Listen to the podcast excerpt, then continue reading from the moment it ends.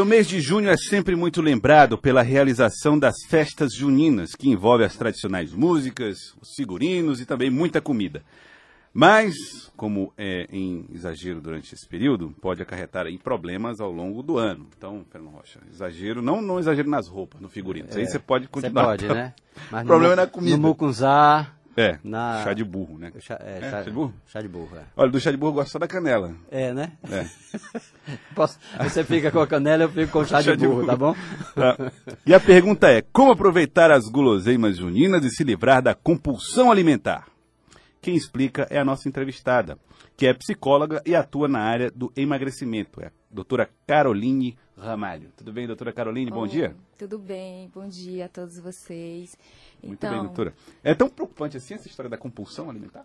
Então, a compulsão ela tem aumentado né, é, consideravelmente. Hoje nós, o Brasil é um, tem um dos índices mais altos em obesidade, 54% já.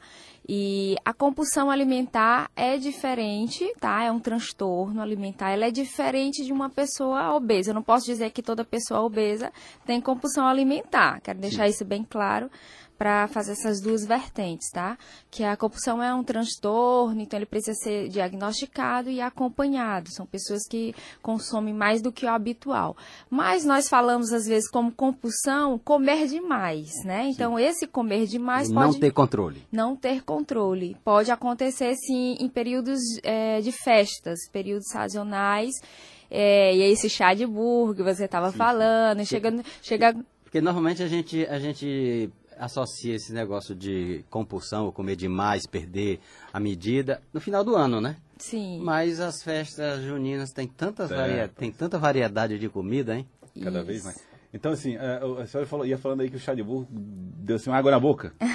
é, a senhora gosta de chá de burro também? Eu gosto de todas, de, de tudo que é, é mingau, canjica, tudo. Mas se controla, né? Sim, Olha, isso é importante. Basta olhar pelo biotipo, né? É, mas se bem que o biotipo não diz muito não, sabe? Eu tenho um vizinho meu, ele é magro, mas o bicho ele come tudo. tudo né? Impressionante. Né? Quando ele vai lá, bate na porta, finge que não estou em casa. Ele, ele come a minha janta. Isso é verdade, Acontece, né? né Acontece acontece, pessoas que têm um biotipo magro, né, mas come bastante. Isso aí é questão de metabolismo, genética, tem toda uma mas situação. É, mas, mas, é sempre um risco, né? Mas é sempre um risco porque a saúde dele fica comprometida, né? Então, Agora, é, é, doutora, é, é bom, senhora, já que a senhora está falando aí a respeito dessa questão obesidade ou não obesidade, compulsão, não tem nada a ver com isso. Então, por que, que a compulsão pode se tornar um problema de saúde, mesmo para aquelas pessoas que não são obesas? O que, que a compulsão em si no caso da alimentação, pode ser trazer de tão nocivo, doutora Caroline Ramalho? Então, a compulsão ela pode gerar vários problemas, desde o físico, gerar uma obesidade, gerar problemas de diabetes tipo 2, dislipidemia, pode gerar uma consequência de problemas, inclusive ela pode prejudicar a autoimagem pessoal, chegando a ser uma pessoa totalmente ansiosa, uma pessoa depressiva, já de ordem psicológica, de fatores psicológicos. Tá, então, já estamos falando aí da questão mental. Isso, pode... retraimento social, então desde uma questão física a uma questão psicológica, pode vir, né? Então, a, a falta de controle com a comida, ela precisa ser tratada, ela precisa ser cuidada o quanto antes, porque quando a pessoa está em um processo de reeducação alimentar, em dieta, por exemplo, é muito comum nesse período ele querer abusar e se culpar durante esse período, porque ele quer abusar, abusar, mas é só agora, é só na festa junina, ah, é só no Natal. É, e ele fica, vai se enganando. Isso, ele fica se sabotando. Eu costumo até uhum. usar muito esse termo. Ele se sabota durante o ano inteiro. Vai deixar de comer? Não, mas ele ter controle sobre aquele momento. Ah, eu posso experimentar então um mingauzinho de milho, eu posso experimentar uma canjica, mas é experimentar, uhum. né? E não comer horrores, porque esse comer falta de controle diante da comida, ele precisa realmente ser cuidado, senão ele vai gerar comorbidades uhum. associadas a doenças psicológicas. Tá. Agora, doutora Caroline Ramalho, como é que um como é que se desenvolve isso? De onde nasce? Como é que começa uma compulsão como essa? É, uma compulsão como é, transtorno, que você sim, fala, sim. se for uma compulsão como transtorno, ela pode vir desde uma origem genética, criado em famílias que, que realmente eram muito compulsivos, que tinham muita alimentação, tá? É, e ela também pode se desenvolver. Tem, tem situações que ela pode se desenvolver de um pessoas que fazem dietas muito restritivas uhum. e isso pode se desenvolver uma compulsão alimentar e é importante diagnosticar se você come em um curto período de tempo, no mínimo de duas horas, você come mais do que a maioria das pessoas comeria, até se estufar, até causar um desconforto abdominal. E se isso causa um, um afastamento, um retraimento, você sente vergonha por estar tá. comendo, muitas vezes come sozinho. Tá, doutor, eu, eu digo assim, porque porque a senhora está relacionando sempre com causas de hábito alimentar. Por exemplo, a pessoa pode se tornar uh, compulsiva em alimentação porque, sei lá, porque ela tem uma outra ansiedade provocada por um outro.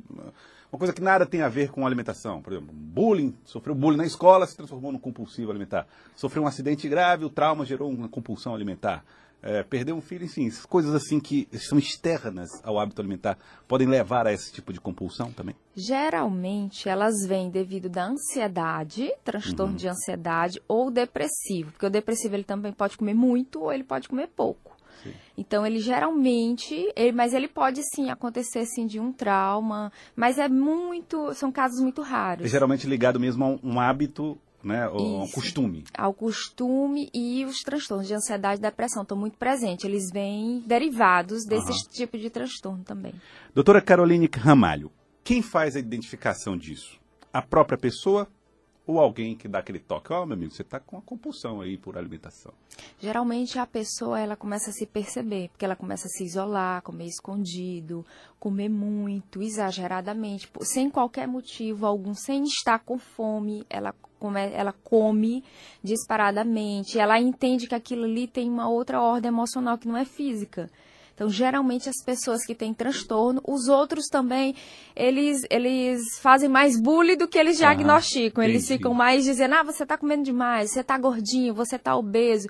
Então, eles fazem mais bullying do que ajudam as outras pessoas. Então, é importante é, você saber se você está sofrendo desse transtorno de compulsão alimentar ou realmente se você está só exagerando e você precisa de ajuda também. Porque... Tá, que não, que mas, mas que também é uma ajuda psicológica? Sim, eu sou coach de emagrecimento e psicóloga. Ah, é? Então, as pessoas que não têm transtorno, eu, eu trato muito bem com coach de emagrecimento. Então, nós trabalhamos estratégias Ajudando pessoa... a dar aquele start para a pessoa iniciar uma, uma disciplina maior na alimentação. Exatamente, gerando ação, gerando comprometimento, gerando motivação, gerando comportamentos na pessoa que fazem com que a pessoa chegue onde ela quer para que ela seja transformada internamente, de dentro para fora, e tire todo aquele prazer excessivo na comida e transforme em outras coisas, para que ela de fato mude. Muito bem. Olha, estamos conversando com a doutora Caroline Ramalho, ela é psicóloga e trabalha com essa questão da compulsão alimentar, fo focada nesse negócio dos hábitos alimentares, o que é muito importante. Agora, doutora, por exemplo, eu tenho, eu, eu gosto muito de chocolate,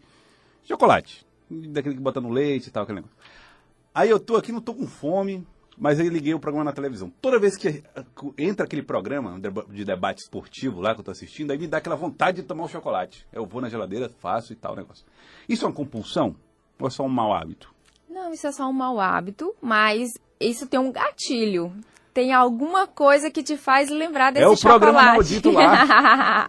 Toda vez que ele começa, aí eu vou no negócio do chocolate. Então é um gatilho, né? Nós é. comemos não só pela boca, nós comemos pelos olhos, somos ativados pelos olhos, pela audição, pelo tato, pela fala, alguém falando, nós somos também ativados. Certo. Então isso é o que está acontecendo com você. E o que, que a pessoa pode fazer num caso simples assim?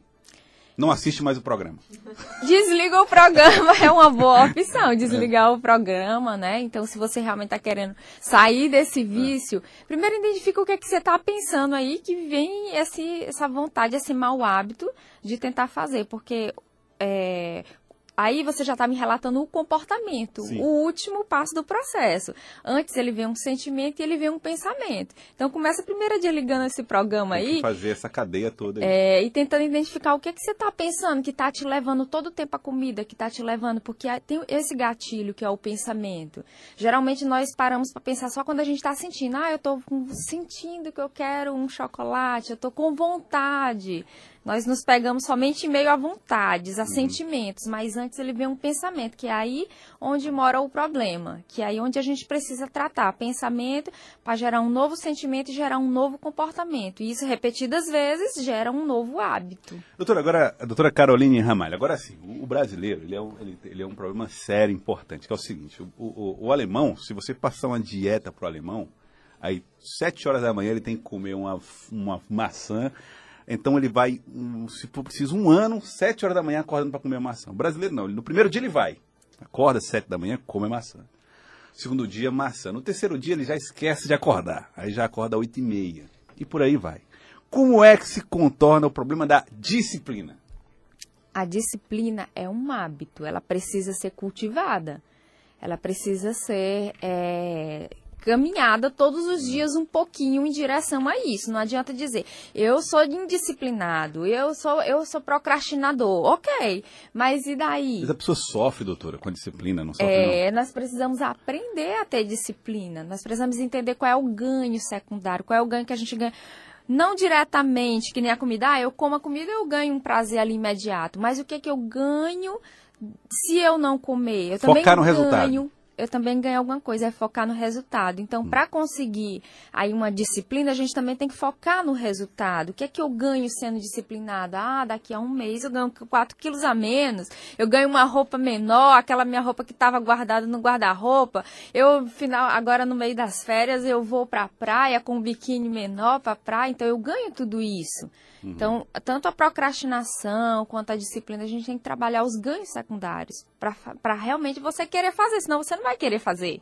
Você é, não vai querer ser disciplinado. Porque é o que Eduardo Gianetti chama do valor do amanhã. Isso. Fazer hoje para colher no futuro. Exatamente. As pessoas são, são preparadas para isso no, em, em, regra, entre, sei lá, os pacientes hum. que a senhora possui, entre os, os hábitos que a senhora vê no, no, dia a dia? Não, não. As pessoas são totalmente, elas chegam dizendo que são totalmente procrastinadoras, indisciplinadas, que não têm foco, mas isso aí é, é uma questão de hábito que nós temos que cultivar, porque ninguém nasce assim, não. Uhum. Tá? Então, então, parar com essa ideia de dizer eu sou isso, eu sou aquilo. Primeiro, né? É o meio que você vive, você aprendeu. Nós brasileiros somos assim mesmo, é cultural até.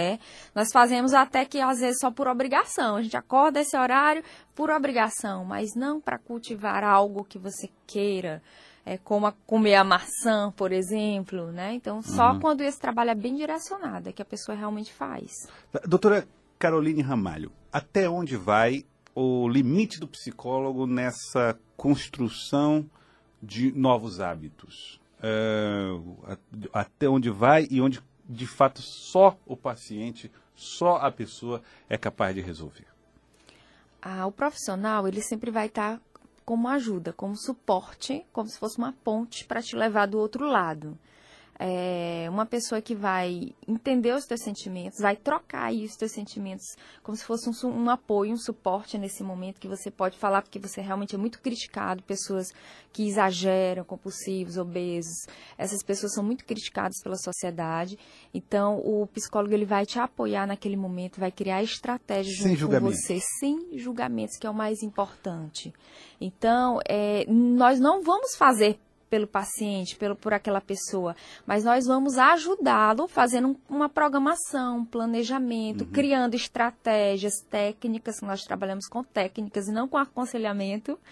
Aconselhamento, sim, sim, sim, né?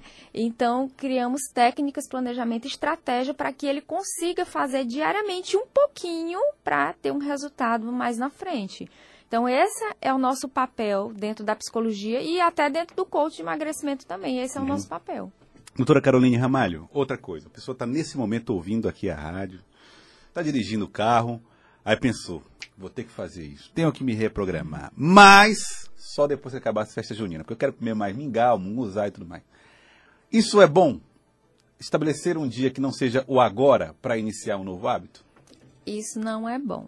Não é bom porque a gente fica sempre adiando. Não, segunda-feira, hoje é sexta, não, segunda-feira. É, depois... segunda-feira é o dia de começar a dieta. Né? Dia né? de começar a dieta. Então, na verdade, a gente está se boicotando, a gente está se sabotando, porque a gente está sempre deixando para amanhã aquela situação. Então, comece hoje. Ah, mas eu quero comer o muncuzá, pois então decida comer um copo de muncuzá. Sabe? Você tem que decidir comer o que você quer comer em pequenas porções. E não, ah, eu nunca mais na vida vou comer porque ele pé de moleque, aquele mucuzá, eu nunca mais vou comer, sei lá o que é determinada coisa, um chocolate. Você vai comer, só que em pequenas porções e de, de forma que seja uma exceção e não a regra na sua vida. Uhum. Então, deixar para amanhã é a pior besteira que a gente faz. Tem que começar hoje, quando a gente está decidido. Decidir, eu quero emagrecer, eu quero parar esse vício, pois é hoje. Comece hoje. Muito bem, doutora. Olha, e aí a senhora vai falando assim, isso aí certamente está acontecendo com todo mundo que está ouvindo. A gente vai procurando a nossa própria vida. Essas coisas que a gente diz, né, Glenda do show. A Glenda tá com. Ah, a Glenda da, na, na, na, na, cabeceira de cama da Glenda tem cinco livros que ela disse que ia começar a ler. Nunca começou. O Valdemir Júnior tá com aquele tênis novo que ele comprou em janeiro para as caminhadas matinais. Tá dentro da caixa. Até hoje. E eu, a mesma coisa. Nós somos assim. Temos que virar esse jogo. É sempre necessária a ajuda de um psicólogo? A senhora costuma falar sobre isso é, com os pacientes? Olha, é, é, é ou às vezes é só preciso uma iniciativa que independe da ajuda de um profissional, doutora Caroline Ramalho? Profissional ele vai te ajudar a identificar os sentimentos, identificar por que, que você está se sabotando, por que, que você está criando essa armadilha para no final dizer, tá vendo? Não dá certo para mim, eu tenho um tênis, uhum. comprei há mil anos, esse tênis está aqui parado. Então ele vai te ajudar a identificar esse sentimento e, e entender o que é que você está querendo buscar mesmo, porque você tem uma recompensa de, por detrás desse sentimento, por detrás dessa atitude de não fazer nada, você tem uma recompensa. O prazer da preguiça. É, e outros também, viu? Existem vários outros prazeres também, uhum. é, secundários. Então, é descobrir o que é que está por trás. Quando a gente descobre, não só descobrir, mas já é como se fosse, nossa, eu estou buscando isso por trás, eu estou fazendo isso para me sabotar. E é incrível como a gente se sabota. Então, é, não só identificar, mas trabalhar, porque tem estratégias para trabalhar, para mudar o mindset, trocar uhum. aquele chip de gordo pelo chip de magro, por novos comportamentos, por novas atitudes. É quase que virar uma nova pessoa mas mentalmente virar uma nova pessoa. Por isso que é importante a ajuda profissional, porque sozinho a gente não entende, não sabe quais são as estratégias. Entendi. E fica muito mais difícil, porque fica subjetivo. A gente tenta, tenta, tenta e erra e começa a, a, a se questionar e dizer que não vai conseguir. Aí pronto, virou uma crença. Ah, eu não consigo, todo mundo consegue, você consegue e eu não consigo. Acaba virando uma crença pro resto da vida disfuncional. Doutora, buscar exemplos costuma ajudar ou não? Uh cada pessoa é uma pessoa e o ideal é não se comparar com ninguém. Não se comparar é importante, porque cada pessoa realmente age, reage de uma forma diferente. Porque todo mundo tem aquele vizinho que não falta na academia, aquele vizinho que come na hora certa, e aí ele fica frustrado. Poxa, eu não consigo ser assim. Uhum. É um erro. É um erro. Se comparar é um erro. Cada um deve entender como que seu organismo funciona. Primeiro que o metabolismo é totalmente diferente um do outro. Um emagrece tantos quilos no mês, o outro não emagrece quase nada no mês. É, as atitudes, cada um vive numa família diferente, que tem apoio social diferente, que tem horários diferentes. Então é muito subjetiva a vida de cada um.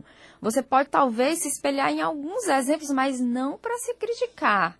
Né? Coisas que você goste, por exemplo, é. olhar esportes. Olha, o fulano faz bike, olha, bike é legal, quem sabe eu posso escolher fazer uma, é, bike com ele. Isso, como forma de escolher algumas coisas para você, como forma de se espelhar em algumas coisas legais. Mas se comparar é o pior erro que a gente faz, porque nós somos únicos, subjetivos. Então o que eu penso você não pensa, quem está escutando aqui não pensa, cada um pensa de uma forma diferente. Uhum. Então cada um é único, vai emagrecer de forma única, não dá para comparar que ah, o fulano perdeu 10 quilos em, em três meses e eu também vou perder. Talvez sim, talvez não. Você tem uma história de vida, você tem um grupo que talvez te incentiva, você, na casa do outro talvez ele seja sozinho, ele talvez tenha mais dificuldade com isso, então é se comparar não é, é a escolha boa não. Muito bem. Doutora Caroline Ramalho, psicóloga, muito obrigado pela participação conosco aqui no Acorda Piauí. Obrigado por ter vindo. Obrigada a todos vocês. É um prazer imenso estar aqui com vocês. Tá, é um prazer. É todo nosso. Doutora Caroline Ramalho, agora são 7 horas e 34 minutos. Acorda, Piauí.